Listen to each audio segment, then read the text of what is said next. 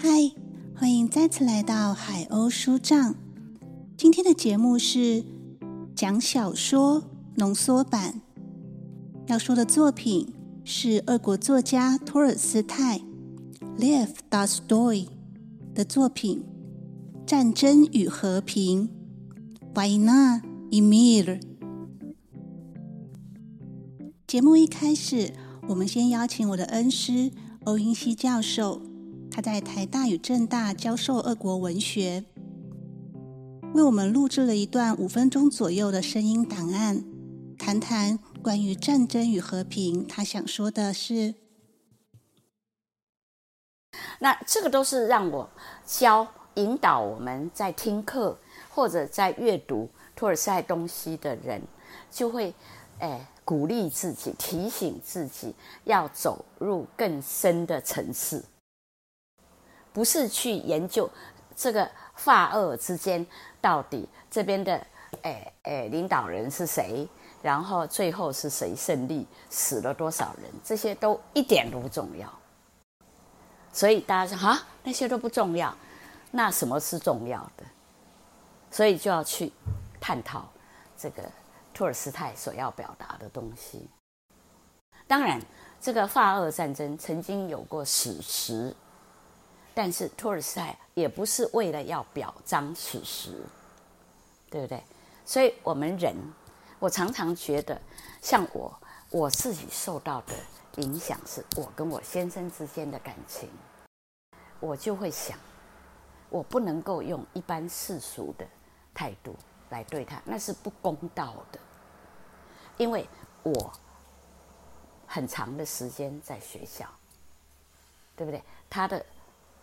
主科不是这个，好，那每个人有每个人的路，好，你不能觉得你是唯一的，那是不公道的，所以这种东西呢，都是让我觉得呢，我学到很多。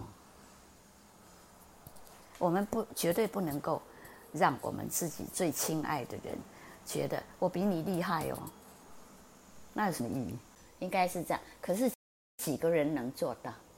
很难呐，你也不是说做到的人才是一流的，也不是这样啊。平常生活也不需要那么多啊，对不对？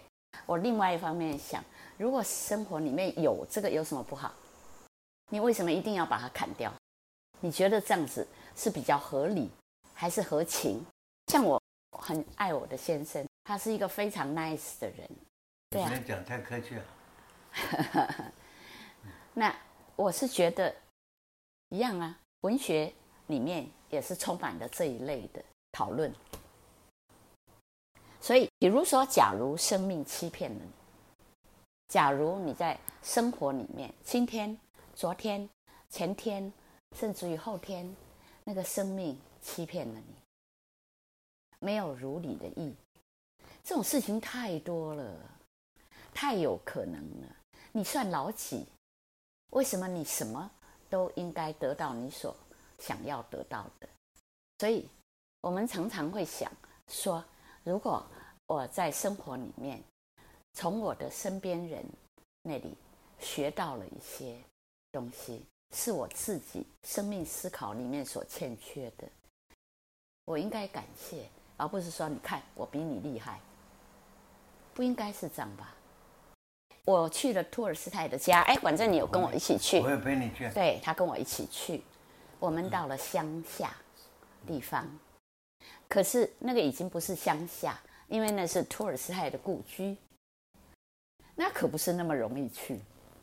可是去了以后，你会觉得好感动，那留在你心里的印象非常感动，因为那就是这个大文豪。他真的，他乐在其中。他为什么会乐在其中？他的想法是什么？你应该去思考。托尔斯泰不是随便去一个地方做他生活以及养老的地点。故事开始，西元一八零五年。在彼得堡的一场社交场合里，席间传来贵族女人的声音说：“最近那场米兰加冕的喜剧，你们觉得怎么样啊？还有拿破仑坐在宝座上接见民族代表的事，多么令人尊敬啊！”那正是这场宴会的女主人，赫赫有名的安娜·帕夫洛夫娜在说话。她是皇后的女官和心腹。常常在自己家里举办盛大宴会。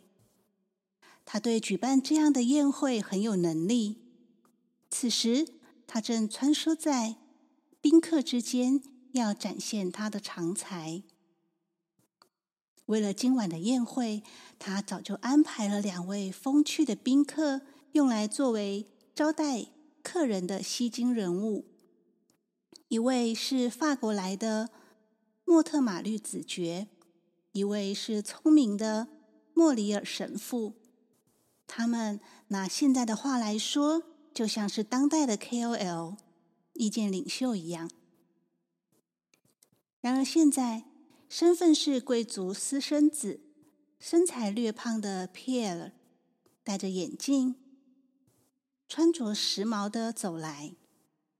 对于在国外受教育的他而言，这是他第一次参加俄国这种社交场合，他饶有兴致的探看一切。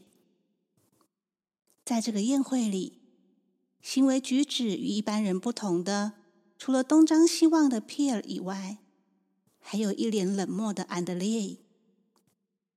他正迈着安静的步伐行走在人潮之中，而他那位怀着孕的妻子。早就坐在沙发里，身旁已经被闲聊八卦的宾客们围绕，但她不时抬头，似乎在以视线寻找她的丈夫，却没有见到。当女主人安娜走过了以神父为主角而聚集的一群宾客时，大家正听着神父说：“只有一个像俄国这样的强国。”大公无私的出来领导一个以保持欧洲势力均衡为目的的联盟，世界才能得救。皮尔正面对着神父，想要发表自己的言论，但是女主人极其不安的想阻止他。还记得除了神父之外，女主人安娜找来的那位法国贵族子爵吗？他正是因为害怕拿破仑的作为。而逃到俄国来，可现在皮尔直接发话说：“以我的看法，拿破仑处决昂吉安公爵是为了国家。拿破仑不怕对那个行为负责，就足以表明他灵魂的伟大。”众人面面相觑，真感皮尔发言不妥。女主人安娜连忙介入，对他说。你不愿意随我到那边去走走吗？皮尔还想要继续说，拿破仑是个伟大的人物，他还想说革命是个伟大的事业，但女主人连忙拉他走，说这只是他个人的见解。另一边，在法国子爵那个小圈圈里，有人恭敬的向他行礼告退，说。啊，我需要赶赴英国公使馆参加庆祝会，只好向您告别。希望您能原谅，离开这个令人如此愉快的晚会，真是可惜呀。在这个宴会里，聚集着彼得堡上流社会的精英。这句话是女主人安娜自己常常说的。这里的聚会代表了宫廷的脉搏，他举办的沙龙如同政治寒暑表。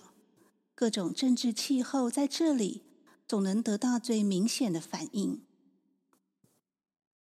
当表情冷漠的安德烈晃到了妻子附近，他怀孕的妻子连忙对着跟他闲谈的宾客说：“知道吗？我丈夫要撇下我去前线参加战争，干嘛要打这种该死的仗呢？”安德烈听到了。想走离开妻子，却遇到了主人安娜，热情的询问他：“您要走了吗？那您太太呢？您要把她送到乡下去？您怎么好意思啊？把您太太从我们这儿抢走？”他妻子还加油添醋的说：“为什么你们男人就离不开战争，而女人们就这么不喜欢这种事呢？”随着安德烈离开这个小圈圈后，又有以女宾客为主的话题出现在夫人们的八卦中。安德烈无聊的看着窗外，终于他看到了皮埃尔，并在一个皮埃尔被众人怼到不行的战争话题中救下了他。他们安然的逃开那个场合。皮尔随着安德烈夫妇回到了家里。他对安德烈说：“你对你的妻子说那些干嘛？他准受不了的。”然后他闲聊起宴会上那个神父，可真有意思。不过他的观点不对。我看永恒的和平是可能的啊，我一时也说不清楚。可是我觉得和平不能依靠政治均衡。安德烈提醒他说：“不要不分场合想说就说，并且问了他是否决定要去禁卫骑兵队，还是去当个外交官呢？”皮尔说自己还没决定，因为他既不喜欢禁卫军，也不想当外交官。他认为那个神父应该是共济会会员。安德烈想要他谈谈正经事，便问他说：“你去过骑兵队了吗？”皮尔回答：“没有。”不过这也是自己想和安德烈讨论的，因为这场战争是反对拿破仑的。如果是为了自由而战，我能理解，而且会率先入伍加入军队。可是现在我们是要帮助英国和奥地利。却反对那个全世界最伟大的人物，那肯定是错的。安德烈说：“要是人人都是为了信念而作战，那仗就打不起来了。”皮尔认为这就是很好的事吧。安德烈说：“好是好，可这样的事永远也不会有的。”皮尔问安德烈：“到底为什么要去打仗？”安德烈回答说：“他不知道，但他必须去。主要的原因是，现在这个生活完全不合自己的心意。”这个时候，安德烈的妻子走了进来，随口聊聊刚刚宴会上某个女子为什么不出嫁的话题。他说：“你们男人不娶她是多傻的事啊！”你们男人其实都不懂女人，原谅我这么说，皮尔先生，您真是太爱辩论了。皮尔说：“我刚才还在跟你丈夫辩论呢，我不能理解他为什么要去打仗。”然后就询问安德烈什么时候要动身呢？安德烈的妻子说：“别跟我提他要走的事，我受不了。我只要一想到这些。”愉快的社交场合都得断绝，我就受不了。他对安德烈说自己很害怕，还说男人真自私，仅仅为了他的幻想就把我丢下，把我关到乡下去。安德烈回应：那里有自己的父亲和妹妹可以陪伴妻子，但他妻子还是认为没有朋友总是孤单，让人害怕。安德烈不知道妻子在怕什么，妻子埋怨的说：“安德烈变了。”安德烈表示：“医生有嘱咐妻子该早点上床，现在就该上床去休息了。”情绪受挫的妻子对丈夫说：“其实，就算皮尔先生在这里也没关系，我还是要说，我问你，到底我什么地方亏待了你，安德烈？”你要这样对我？你说走就走，也不为我着想，到底是为什么？为什么总把我当病人或孩子？半年前你对我可不是这样。安德烈求妻子不要再说了。皮耶勒想充当和事佬，说这一切都是安德烈妻子的错觉，认为自己是个外人，现在在这是多余的，想要告退。但安德烈阻止他，并说：“好心的公爵夫人是不会让自己失去和您畅谈的乐趣的。”他妻子埋怨的说：“安德烈只在乎自己。”安德烈大声的呵斥了一声，妻子只好住嘴，并行礼告退。安德烈转身对皮埃尔说：“永远不要结婚，我的朋友，这是我对你的忠告。还没有做完你想做的事之前，千万别结婚。当你迷恋上一个女人，可你还没有看清楚她之前，就别跟她结婚，免得铸成大错。”等你老到没用的时候再结，免得让无聊琐碎的事消耗你心里美好高尚的东西。你说的那个拿破仑，我相信，当他朝着自己的目标前进的时候，他是自由的，他无所羁绊，所以他能达到目的。可是我呢？沙龙、舞会、流言蜚语，各种虚荣。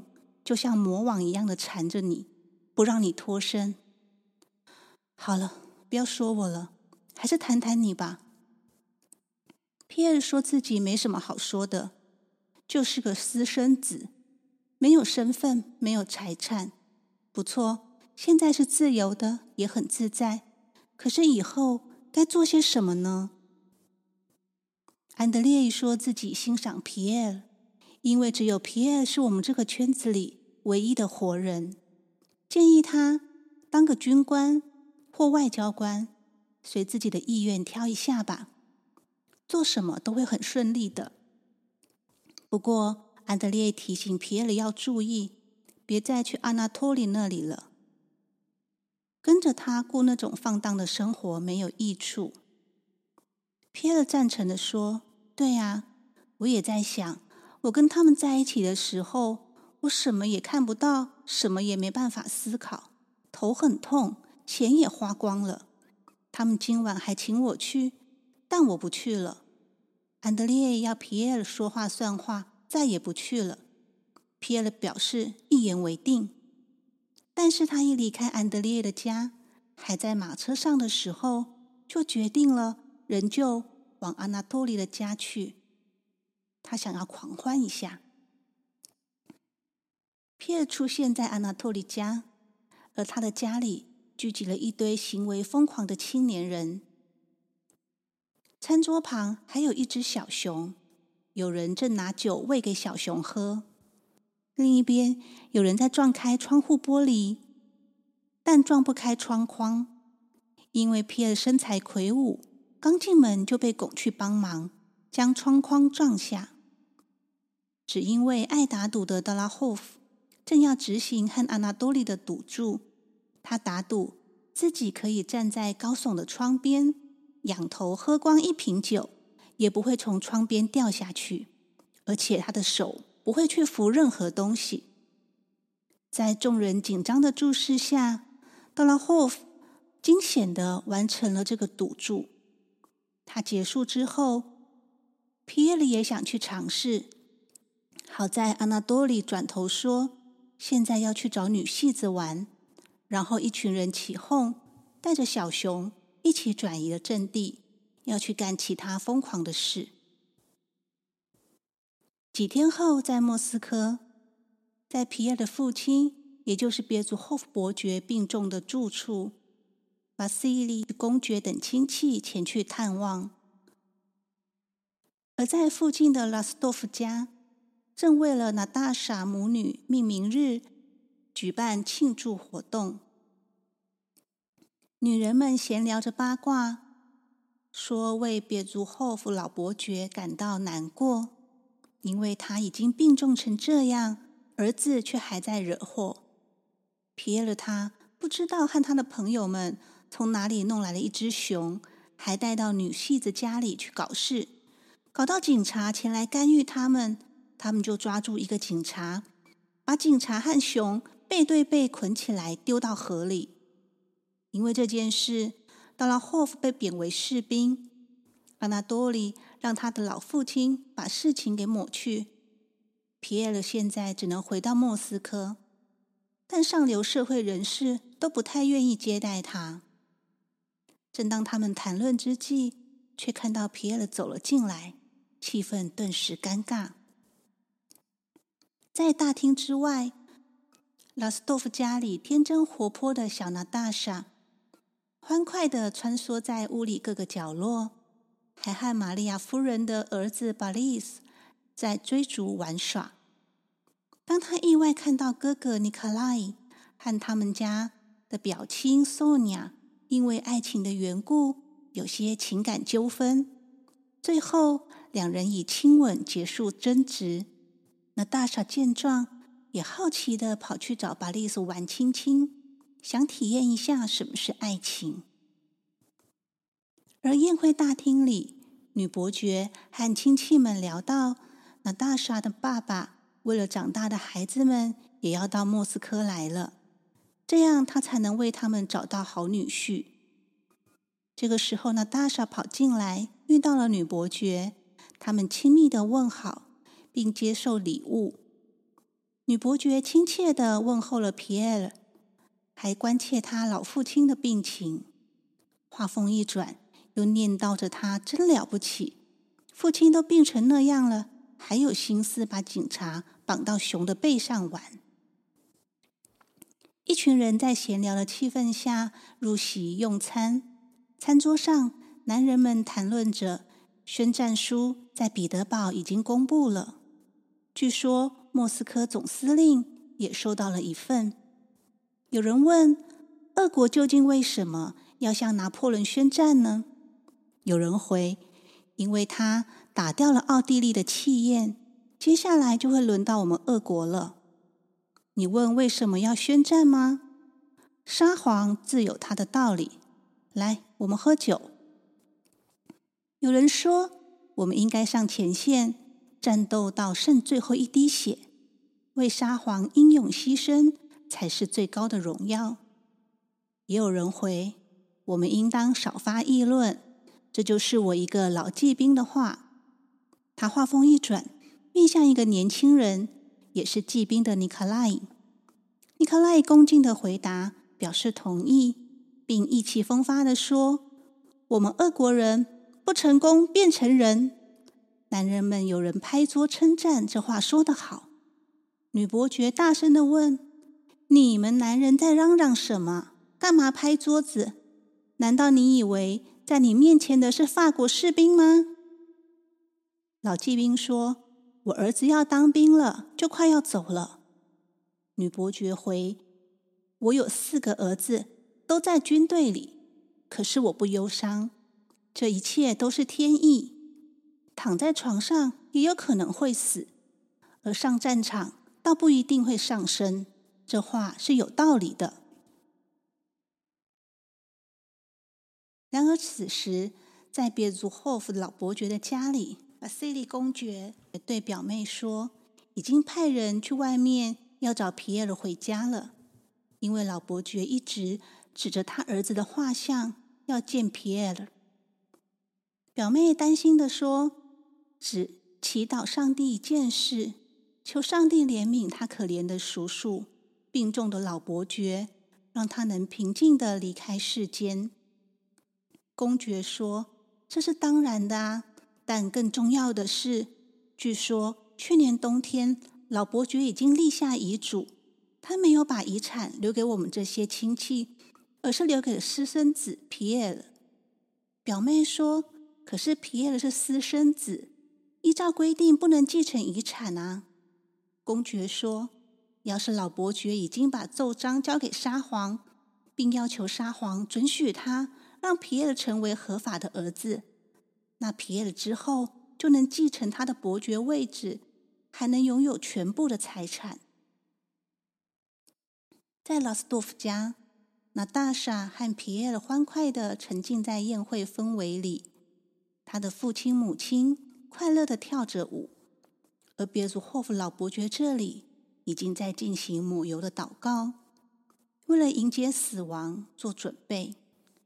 突然，皮耶尔从那个欢快的气氛中被叫回来迎接死亡。他走进了老伯爵房间的时候，亲戚们碎语的说着：“没有人能够从三次发病中安然无恙。老伯爵的身体其实保养的很好，但他死后的财产会归谁呢？”怯懦的皮耶尔担忧的进去见父亲一面，父子对望，伯爵面露微笑，皮耶尔热泪盈眶。房间外几个老亲戚们抢着看遗嘱，最终确定了是由皮尔继承伯爵封号和全部遗产。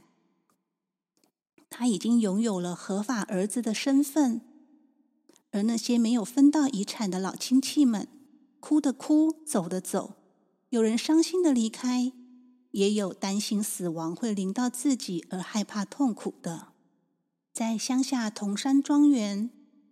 原来的陆军总司令尼卡拉伊·安德烈耶维奇·巴孔斯基元帅，神采飞扬的、极其自律的，在运动散步着。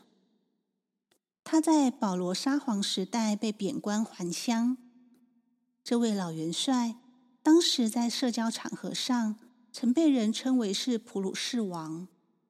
现在他在铜山庄园深居简出。和女儿玛利亚住在一起，老父亲对女儿管教很严格，亲自教她做功课、算数学，还检查她与朋友交流的信件，认为信里面肯定都写些蠢话。老元帅家中严谨的生活秩序是不会变动的，就算今天他唯一的儿子安德烈就要离家出征。日常的生活规矩也绝不改变。安德烈认为这就是爸爸的作风。安德烈的妻子说：“也许是这样，自己很怕他的父亲。”在餐桌上，老元帅叮咛媳妇要多多走动，尽量散步。用餐结束，要离别前，妹妹玛利亚对哥哥安德烈说：“即使你不相信上帝。”他仍会拯救、宽恕你。唯有在上帝那儿，才有真诚、安宁。说完，并将有圣像坠子的项链替他戴上。安德烈去向老父亲告别。严谨的老元帅一边忙碌着手中写信的动作，一边感谢儿子能准时出发，不被女人拖在身边。公务为重，报国至上。安德烈提出要求，将来妻子生产的时候，为他从莫斯科找位医生来。老父亲觉得这没什么必要，但由于是儿子的请求，便表示自己会照办。然后对儿子说：“妻子不好应付啊，这是无可奈何的。女人都这样，但又不能不结婚。”他将手上写好的信交给儿子，并说：“这封信要交给库图佐夫将军，要他将儿子安排在适当的地方，不要只做副官，那才是不怎么样的。”他交代儿子对将军说自己对他的情谊依旧，并要儿子回信告知对方对他如何。如果对他好，就好好做。如果对他不好，也不用受委屈，因为他的儿子绝不看人脸色伺候别人。然后他跟儿子交代了自己重要物件放在什么地方，等将来自己死在他前头时，可以把这些后事做好，包括了一封给沙皇的信，一些证券奖金要给为苏罗沃夫战争写史书的人，还有自己的笔记。交代完，就跟儿子道别，最终忍不住说了一句：“若是儿子被打死了，老爸会很难过的。”然后转过身又说了句：“可是你要是行为不像我的儿子，我也会感到羞耻。安德烈说：“根本不用交代这些。”他对老父亲说：“假如自己战死了，而妻子生了儿子的话，希望老父亲将儿子带在身边养着。”老父亲疑惑的说：“不让他跟着你的妻子吗？”安德烈不作声。父子两人对望并认可后，他催促儿子离开。由五万人组成的俄国大军，在库杜佐夫司令的率领下，踏上了奥地利国土。他们将要与马可将军率领的奥地利盟军会师，共同对付法国的拿破仑。行军途中，士兵闲聊的说：“听说库杜佐夫瞎了一只眼睛，是真的吗？”有人回说：“千真万确。”他一只眼睛没了，但是他看得非常清楚，就连你靴子里的裹脚布都看得清清楚楚。军人们在高昂的军歌伴随下，迈着有朝气的步伐，在奥地利行军着，并热情的与当地民众打招呼。另一边，在军营里，军官要公爵起草停止前进的报告。因为他们还没有任何从率领奥地利盟军的马可将军那里得到的消息。明明盟军溃堤，应该要有消息来才是。此时有人来求见库杜佐夫司令。通报之后，库杜佐夫前来会面，才知道来的人就是马可将军。众人一见大事不妙，马可将军很平安。但就是受了点伤，有俄国士兵戏谑的开玩笑，放肆的取笑盟国的将军。安德烈听了，生气的说：“我们对皇上的事，并不是无所谓的听差，我们应该为共同胜利高兴，为共同失败难过。四万人被打死了，我们的盟军全军覆没，这好玩吗？竟然拿这个取笑人家！”只有小孩子才开这种玩笑。在俄罗斯国内，皮耶尔看着窗外，耳朵听到的是宴会大厅中男士们高谈阔论关于在奥地利的作战消息，说法国士兵向多瑙河这边扑过来了。皮耶尔加入他们的谈话，说：“如果法国军队过了桥的话，就是说库杜佐夫的。”部队被切断了，那他也算完了。皮埃尔还想要说些什么，却被人拉走。原来是有人穿针引线的，为已经身为别族 Hof 伯爵的他介绍了此时社交界最美丽的女孩 Helen，并游说说有了她，即使最不会交际的丈夫，也会在社交界。占有最光彩的位置。战场上，将军带兵转移阵地，安德烈请他允许自己留在这里。将军拒绝，并说：“好的军官，他自己身边也需要，因此要安德烈跟着离开。”他说：“我们有好多事要做。假如明天巴格拉基昂中队中……”有十分之一的人能回来的话，我就要感谢上帝保佑。安德烈说自己就是为了这个原因想要请求留在那边的。这个中队的使命是率领四千名饥饿疲惫的士兵，把法国军留住一个昼夜，因为库图佐夫需要这一个昼夜，这样他才能将带着全部兵甲的部队。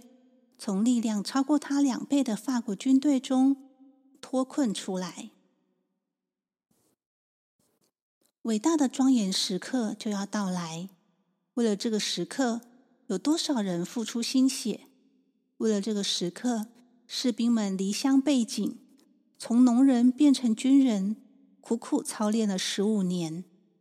为了这个时刻，有八万人住在荒郊野岭。远离父母、妻子、儿女，放弃了习惯的生活环境，牺牲了自己的生活乐趣，踏遍千山万水，辗转异国他乡。对他们来说，面前遥远的道路，不是通往温暖的家园，不是通往欢乐的村庄。这走不完的路，意味着不断的行军和冲锋。眼前的房子不能安家，而是埋伏的地方。他们天天与之来往相处的人，不是邻居朋友，而是祭坛上的祭品，用来供奉死神。士兵们休息的时候闲聊，有的说：“哦不，兄弟，我要是知道到时候会怎样，也就不怕死了。”有人回。无论你害怕或不害怕，反正逃不掉的。怕总是会怕的，怎么会不怕呢？是谁都怕呀！你们这样说，是因为你们有吃有喝，你们的炮车上能够带伏特加，还有下酒菜。我们怕，我们害怕呀。有人说，都说人死之后。灵魂会升上天堂，可是根本没有天堂。要知道，天上只有空气。你拿酒请我喝吧，只要有酒喝，一切都好说。说起来，谁知道人死了之后，来世到底会怎么样呢？一阵炮响，开始了，庄严的时刻来临了，让人既害怕又兴奋。庄严的这一刻来了，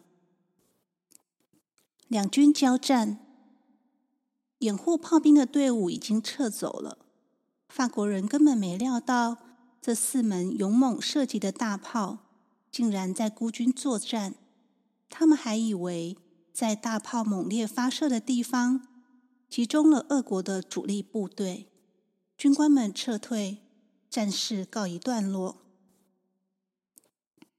被贬为士兵的德拉霍夫俘虏了一个法国士兵，他向长官报告自己被刺伤了，可是还留在火线中，希望这英勇行为能被长官记住。库图佐夫率领的三万五千人的队伍就这样得救了。第二天，法国军队没有再发动攻击，巴格拉基扬中队参与的人马。与库图佐夫的部队会合了。然而这一天里，有多少人的生命就这样毁了？在将军军营里，大家讨论那个被降为士兵的德拉霍夫这次立了大功。将军直问着图什大卫：“负责的那个大炮是怎么没了？可以调掩护部队啊！”但是根本没有掩护部队。然而，图什大卫并没有为自己争辩，他怕会牵连到别的军官，所以始终保持沉默。但安德烈也为他说话，因为他在图什的部队里看到了三分之二的人马阵亡，两门大炮被毁，根本没有部队可以掩护。他说。如果大人允许的话，那么这次的胜利主要要归功于他们，归功于土圣大卫和他炮队全体官兵的勇猛顽强。将军听了，就让土圣大卫走了。在俄罗斯国内宴会里，餐桌上闲聊着上个星期举行的枢密会议上，新任的军务总督。Sergei Kuzovich 宣读了皇上从军中下的诏书，正要朗读诏书的开头，但他念了开头对自己的称呼，就涕泪纵横的念不下去。众人听了哄堂大笑。另一方面，坐在宴会里的皮埃尔惊讶的自问：是自己以前错了，还是现在错了？面前的 alien 究竟是个怎么样的人？他不蠢，而且很美。他俩进行着闲聊话题。皮埃尔问 alien：“ 今天的晚会喜欢吗？”alien 回说，这是让他最愉快的一次晚会。瓦西里公爵过来看一下女儿和她的状况，然后就离开。皮耶尔尴尬的说：“刚刚他们讲的那个笑话，笑点是什么啊？我一点也没听清楚。”艾伦回说自己也没听清楚。现在换公爵夫人去探听这对年轻人的状况，看看没什么进展，便跟公爵商量。随后，公爵就自作主张的走过来，恭喜这对年轻人，说已经求亲成功了。然后就当着众人的面拥抱女儿，并对皮埃尔说。艾莲等会成为好妻子的。错愕的皮耶尔还搞不清楚状况，就被所有人簇拥着道喜。这桩婚姻就这么成了。军事会议中，军官在报告：库图佐夫将军累得打瞌睡。醒来后说：“今天的作战部署已经不能再变了。一场大战之前，睡个好觉最重要。”会议解散吧。会议解散了。安德烈说：“明天就要施展所有才能，这是我有生以来的第一次。”他询问将军对明天的战役有什么看法。将军却说：“老实讲，明天一定会打败仗。”而且他已经将这个看法告诉了伯爵，请他转成撒谎之道。安德烈内心渴望成名成功，他希望受人爱戴，需要追求光荣。他活着就是为了这个。然而在战场上，他不会将这个隐秘的想法告诉任何人，永远不会。安德烈心想：死亡、受伤、失去家庭，我都在所不惜。为了那片刻的荣耀。为了能够胜过所有的人，为了得到人们对我的爱，我愿意舍弃一切。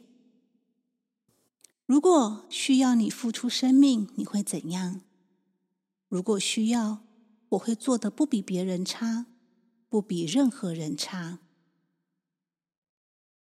当将军面对俄国沙皇亚历山大一世的询问，回答还在等。队伍集合好才会发动攻势。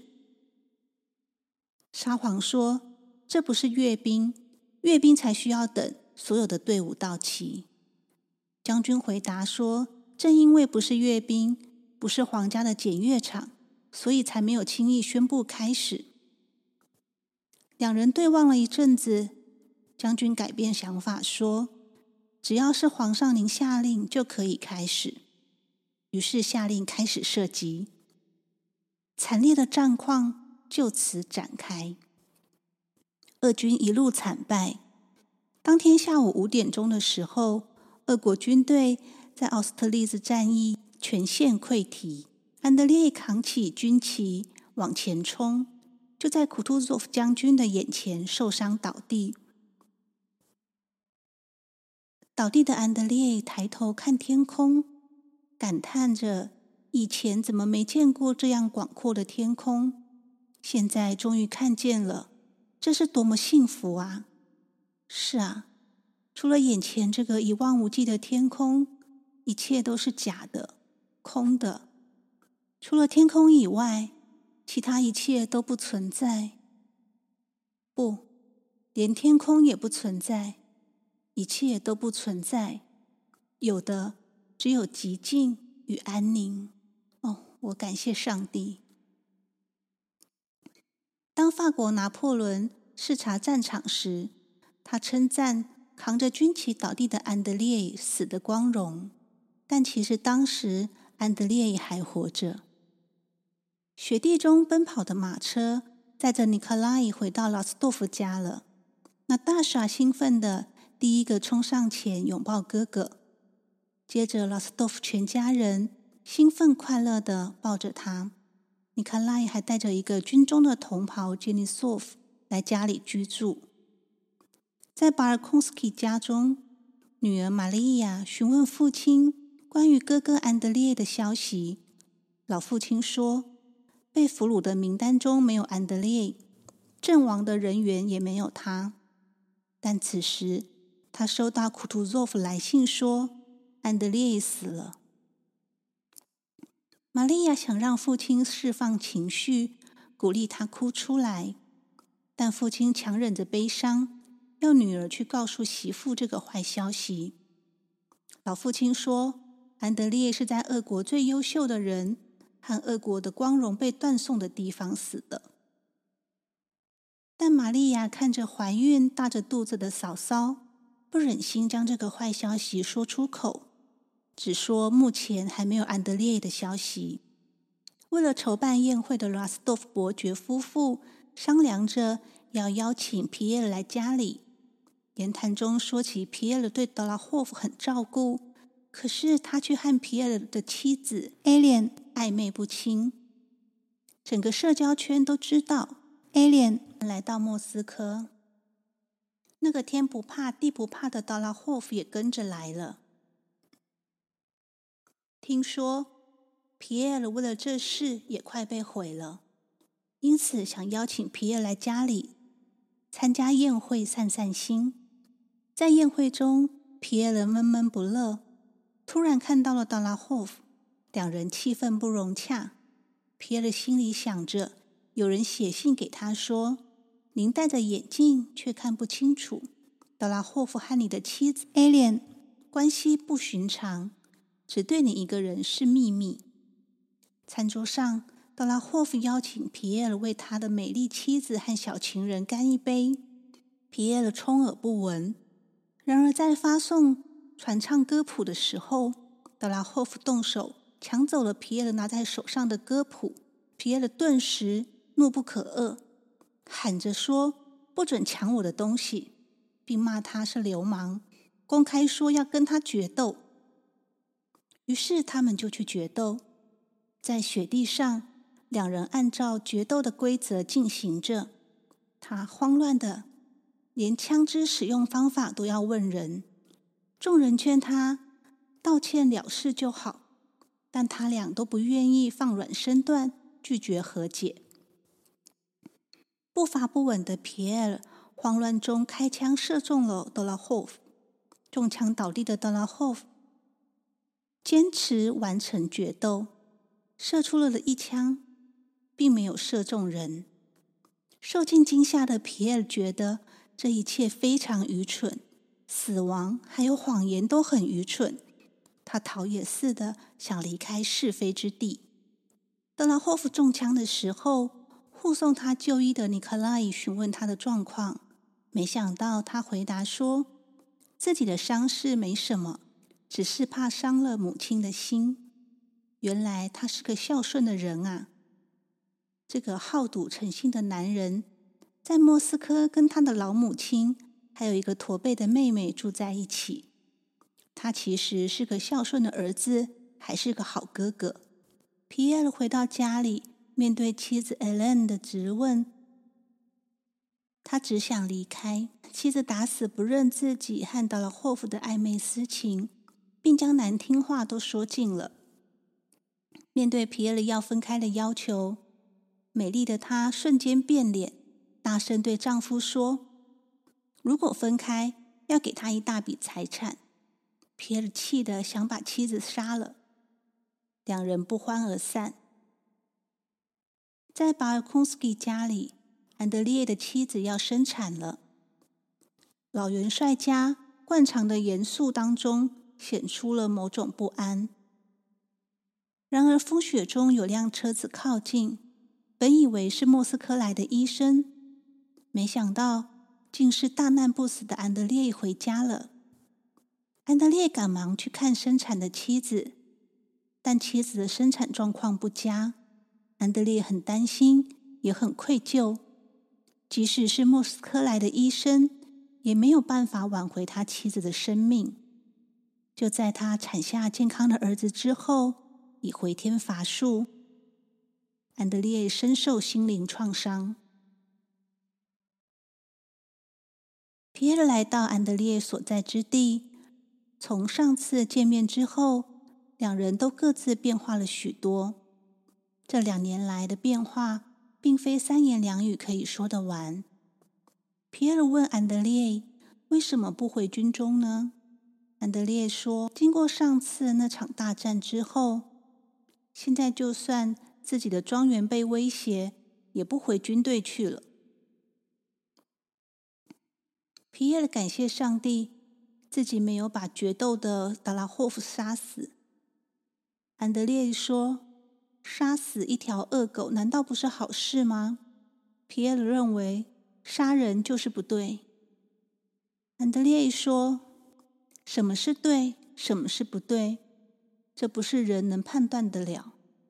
人们最常出错的，就是在判断什么是对，什么是不对。”皮埃尔认为，无论过去将来，伤害人就是不对。什么是伤害人的事呢？安德烈认为。生活中真正的不幸只有两件：一是受自己良心责备，二是生病。只要没有这两个，那就是幸福。为自己活着，避免这两个不幸，就是我现在的全部哲学。皮埃尔认为，怎么能为自己一个人活着呢？我从心灵深处感到。自己是一个庞大和谐的整体的一部分呢。安德烈说：“那样的哲学不能说服我。有说服力的是生与死的事实。眼见我所爱的人，一个与我生命结合的人，一个我对不起他，并且一心希望能给他补偿的人，受尽了折磨。他死了，不存在了。为什么？”总该有个答案吧？皮埃说：“使人幸福的不是空道理，要生活，要去爱别人。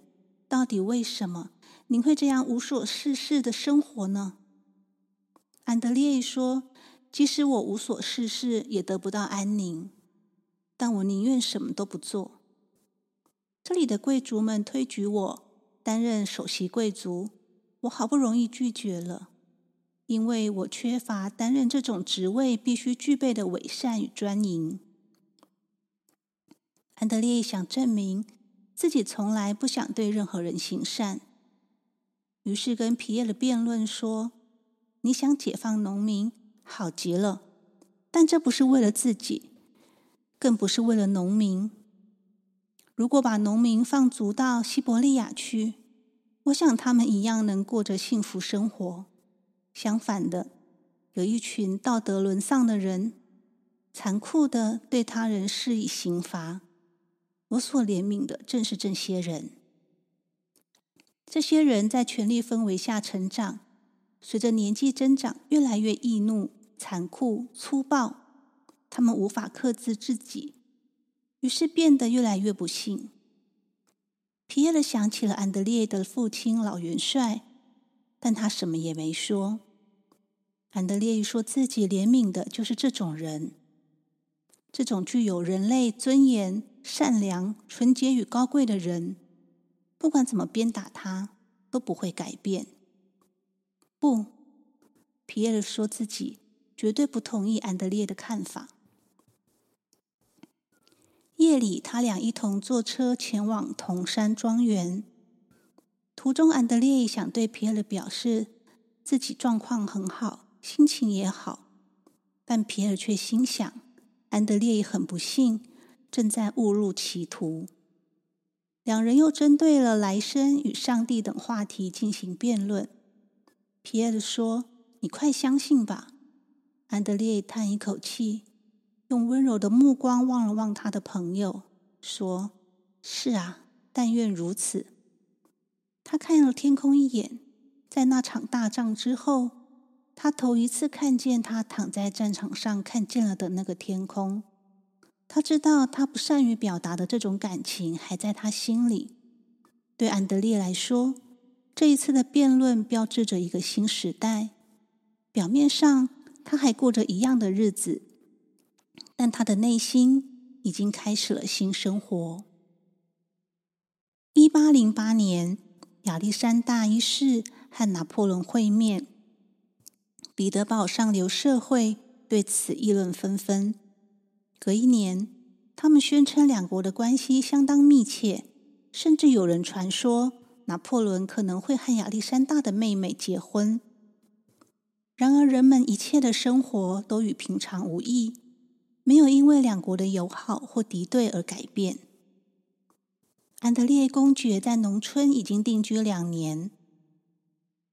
皮耶尔想推展利他的事业，并未取得任何成果，而安德烈却没有花费太多劳力就完成了。例如，他名下有三百个农奴的领地被改革了，所有的农奴都成为自由的庄稼人；而在他其他的领地实施了代役租制，取代了徭役。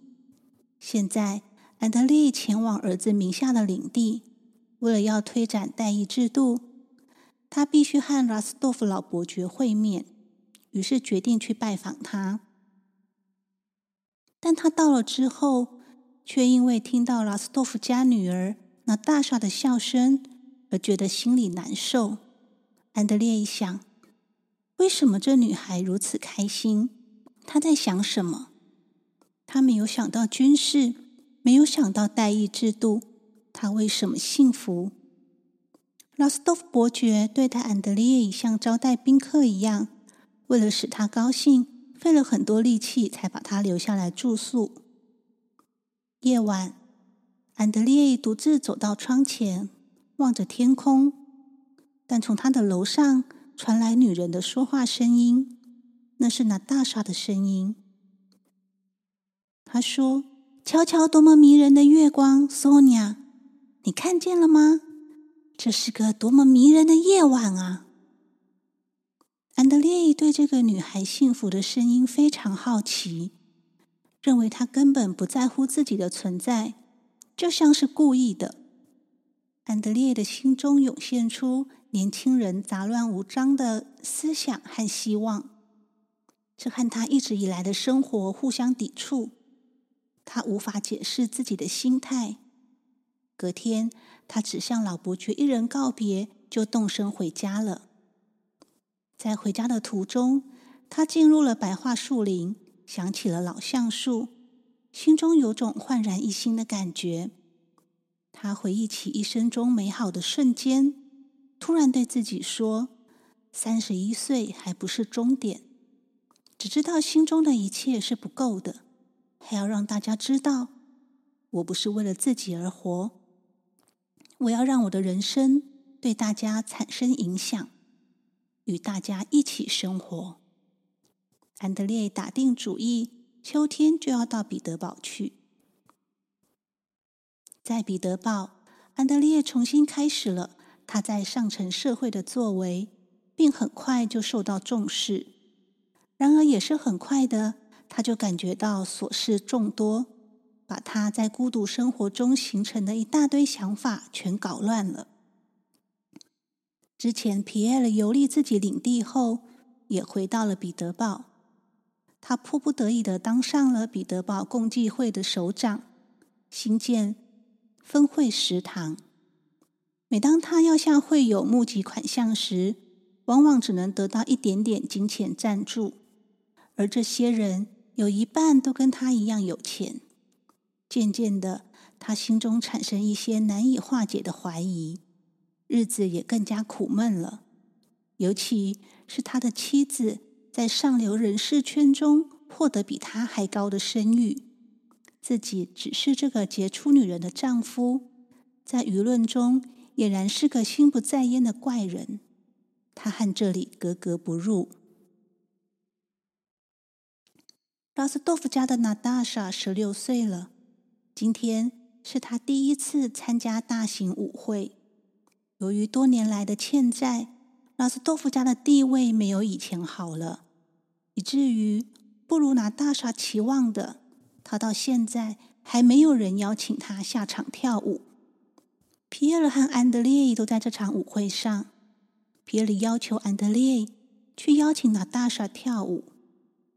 两人的这场舞，让安德烈与娜大莎的心情都有了愉快的变化。娜大莎充满幸福与感激的笑容，使她容光焕发。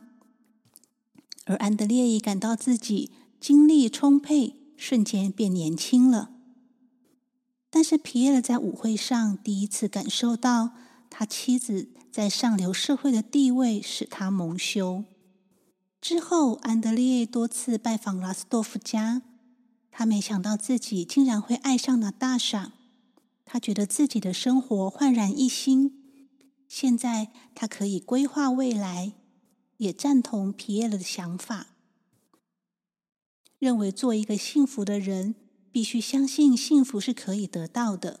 他要趁自己还活着的时候，做一个幸福的人。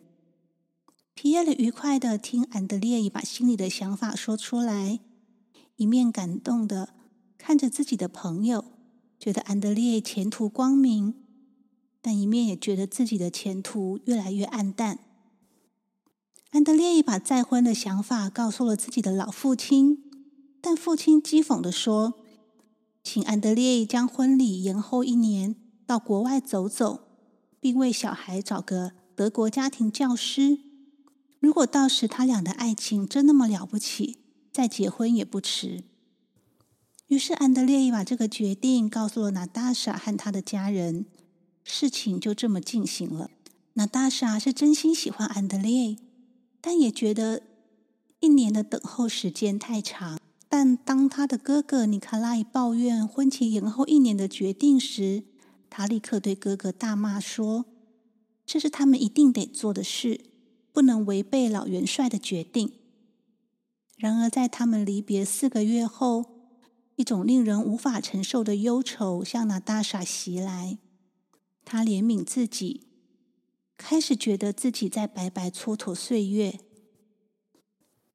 在他这样不安的焦急与暴躁情绪中，拉斯多夫家的经济状况还是越来越糟。他们不得不卖掉莫斯科的房子和近郊的领地。于是伯爵带着娜达莎和索尼娅前往莫斯科。受不了不争的妻子在彼得堡社交生活的种种行为，皮耶尔也决定前往莫斯科。在冬天一开始，老元帅也带着女儿玛利亚来到莫斯科。那大傻在莫斯科天天等待着安德烈回来，并和老伯爵筹措嫁妆的事情。他们在阿赫拉西莫瓦家暂住，并在后者的安排下去拜访老元帅和安德烈的妹妹玛利亚。没想到，这是一次。很令人不愉快的会面。老元帅先是故意装作没听到家人通报，后来又穿着睡衣出来打断大家，让娜大莎和父亲感受到委屈。为了缓解娜大莎郁闷的心情，他被邀请去剧场看戏，却在那里遇见了阿纳多里。在阿纳多里花言巧语的攻势下。娜大莎在爱情中沦陷了。等他回家想起安德烈，才惊呼自己竟然堕落了。但本能仿佛告诉他，自己对安德烈的爱情消失了。他脑海中浮现阿纳多里握住他的手并露出的微笑。但其实阿纳多里两年前已经结婚了。当他随军驻扎在波兰时，娶了当地地主的女儿。这件事只有一些亲密的朋友才知道。他是一个不太考量自己行为对他人造成影响的人。他向来对自己的一切感到满意。经过几波的进攻之后，他得到了娜大莎的心。两人决定私奔。娜大莎回信给安德烈的妹妹。表示自己不能做他的妻子。然而，她的闺蜜索尼娅发现了娜大莎要私奔的意图，勇敢的请人阻止了这一切的发生。娜大莎和安德烈的婚事断了，最终得知自己被爱情欺骗而懊悔不已。皮耶尔心疼娜大莎的遭遇，等到安德烈回来，他劝安德烈宽恕这一切。但却遭到他的拒绝。安德烈自从在莫斯科见过皮埃尔之后，便前往彼得堡，希望能够遇到那个诱拐拿大厦的阿纳多里。甚至为了找到他，又从军去了。在一次危险战役的前夕，他生平第一次想到了死亡的可能。他想着，荣誉、幸福、爱情这些他曾经拥有过的东西，如果自己明天被杀死，不存在了；但这些东西还在，自己不存在了。突然，他听见皮耶的声音，原来是想体验战争的皮耶找到了他们的军团。两人谈话中，安德烈说：“战争不是请客吃饭，而是世上最丑恶的事情。不要把战争当儿戏。战争的目的是杀人，战胜的手段是间谍、叛变、欺骗、抢劫。军队应该要守纪律。”但残忍杀人者最多的，就得到最高的奖赏。上帝究竟会怎么样从天上看待这些人呢？朋友啊，我最近很难过，我懂太多了，我的日子不长了。说完就要皮耶的离开，说自己在打仗前需要休息。随着一次次的攻击。安德烈军团里生还者的机会越来越渺茫。终于，当一颗手榴弹在他和副官之间旋转时，安德烈受了重伤。当他倒下，他看着天空，看着大地，看着青草。他发现自己热爱这片天空、这片大地、这片青草，然后就失去意识了。当战事逼近莫斯科，城里的大户人家都纷纷撤走，而在等待当兵的小儿子皮贾回来的拉斯多夫伯爵夫人，坚持撑到最后一刻。正要撤离的这天，大批伤兵涌入莫斯科，那大傻要求带伤兵们一起走，撤下了马车上的家具等非必需品。他不知道的是。这些伤兵中，竟然也有受重伤的安德烈。撤离的途中，那大傻巧遇了皮耶尔，和皮耶尔有了短暂的对话。原来皮耶尔此时想留在莫斯科，找机会做一件大事。俄国库图佐夫将军决定采拖延战术，发布了军队撤退的命令。当拿破仑的军队到达莫斯科时，它已经是一座空城。离开莫斯科的居民放火焚毁了莫斯科。在皮耶尔遇到那大傻一家的隔天，他就想着牺牲自己，也要阻止法国人进入莫斯科。他回到家，决定隐姓埋名，要暗杀拿破仑，结束这场由他造成的灾难。然而，当时法国到处在抓捕纵火犯。皮耶尔在一次救人的过程中被法国兵抓住，开始过着当俘虏的生活。当娜大傻从闺蜜的口中得知受重伤的安德烈在伤兵群里，她想方设法的亲自去照顾他。终于，两人在感情上和解了，度过了一小段幸福的时光。伤重的安德烈逃不过死神的呼唤，在妹妹带着儿子来探望之后，安然离世。彼得堡的宫廷生活还是奢侈的，丝毫没有意识到俄国老百姓的危险与困难。此时，社交圈最重要的话题是皮耶的妻子生了重病，人们因为莫斯科的损失。不再那样赞扬将军。当天傍晚传来皮耶尔妻子的死讯，人们说他的私人医生为他开了不明的药物，使他痛苦的死了。大多数的民众丝毫不在意历史的进程，只着眼于自己眼前的利益。拉斯多夫家的长子尼卡拉伊为了庞大家计，心绪暴躁，但此时却见到新恋情的曙光。他和安德烈的妹妹玛利亚因缘际会相遇，感受到人生幸福的时刻。在成为战俘的时候，皮尔也经历了人生最宁静祥和的片刻，体会到什么是幸福。他解释了一位名叫普拉洞的农民兵。普拉洞说：“幸福就像网子里的水，等你把网子。”从水里拖出来，里头什么也没有，就是这样。普拉洞聊天时说的都是单纯的事物，那是皮埃尔以往视而不见的。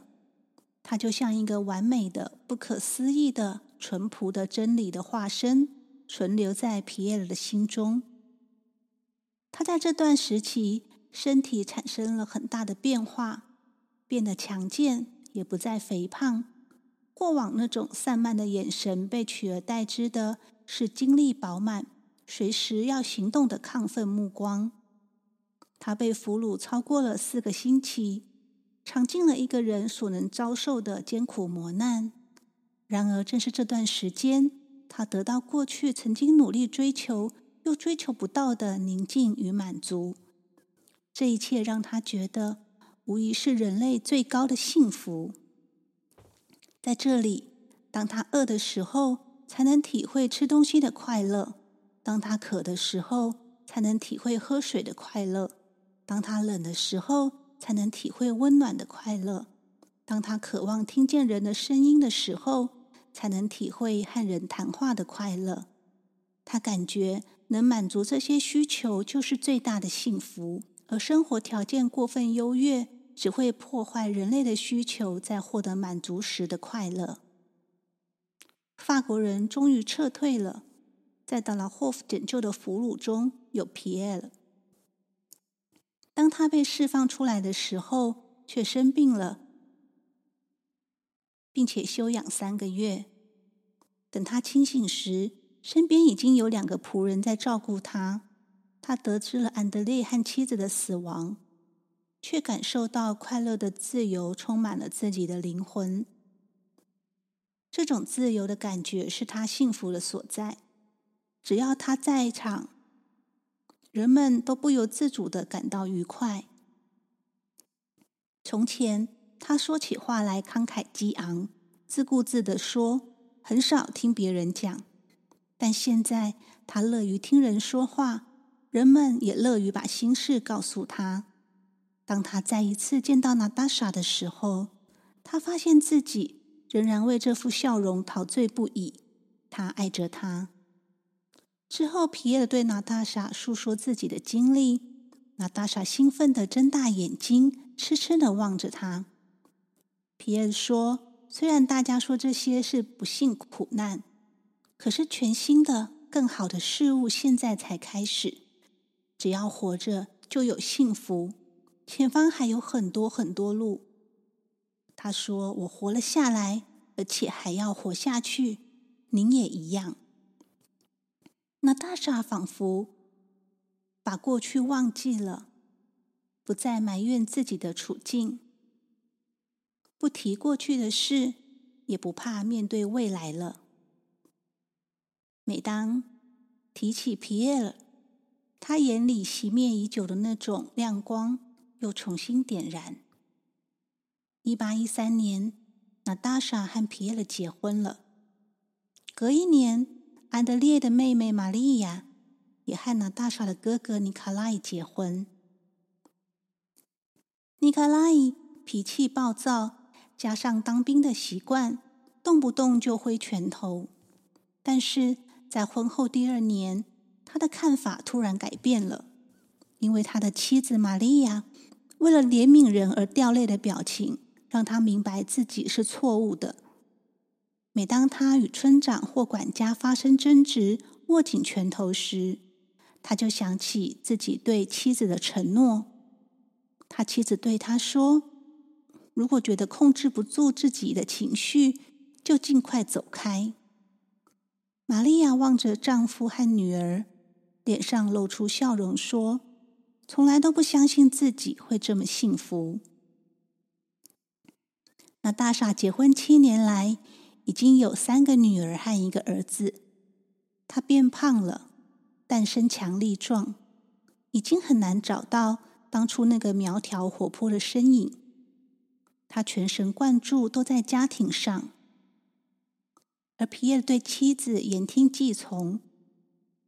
只要他表示喜欢什么，他的愿望都会得到满足，因为他的妻子会全力以赴加以实现。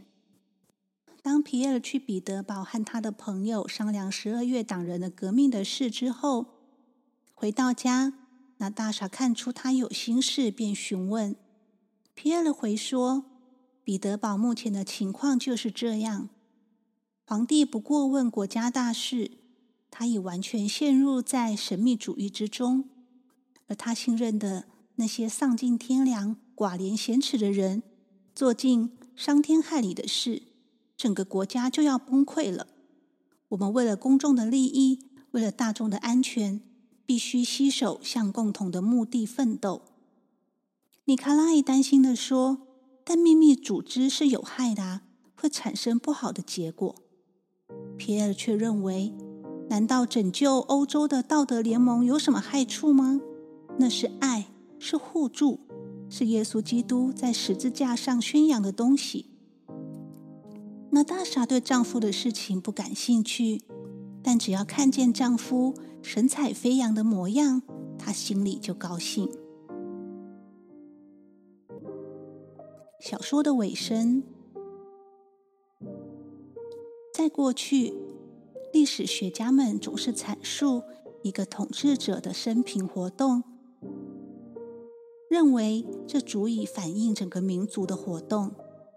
然而，这一切意义究竟何在呢？为什么会发生这种事呢？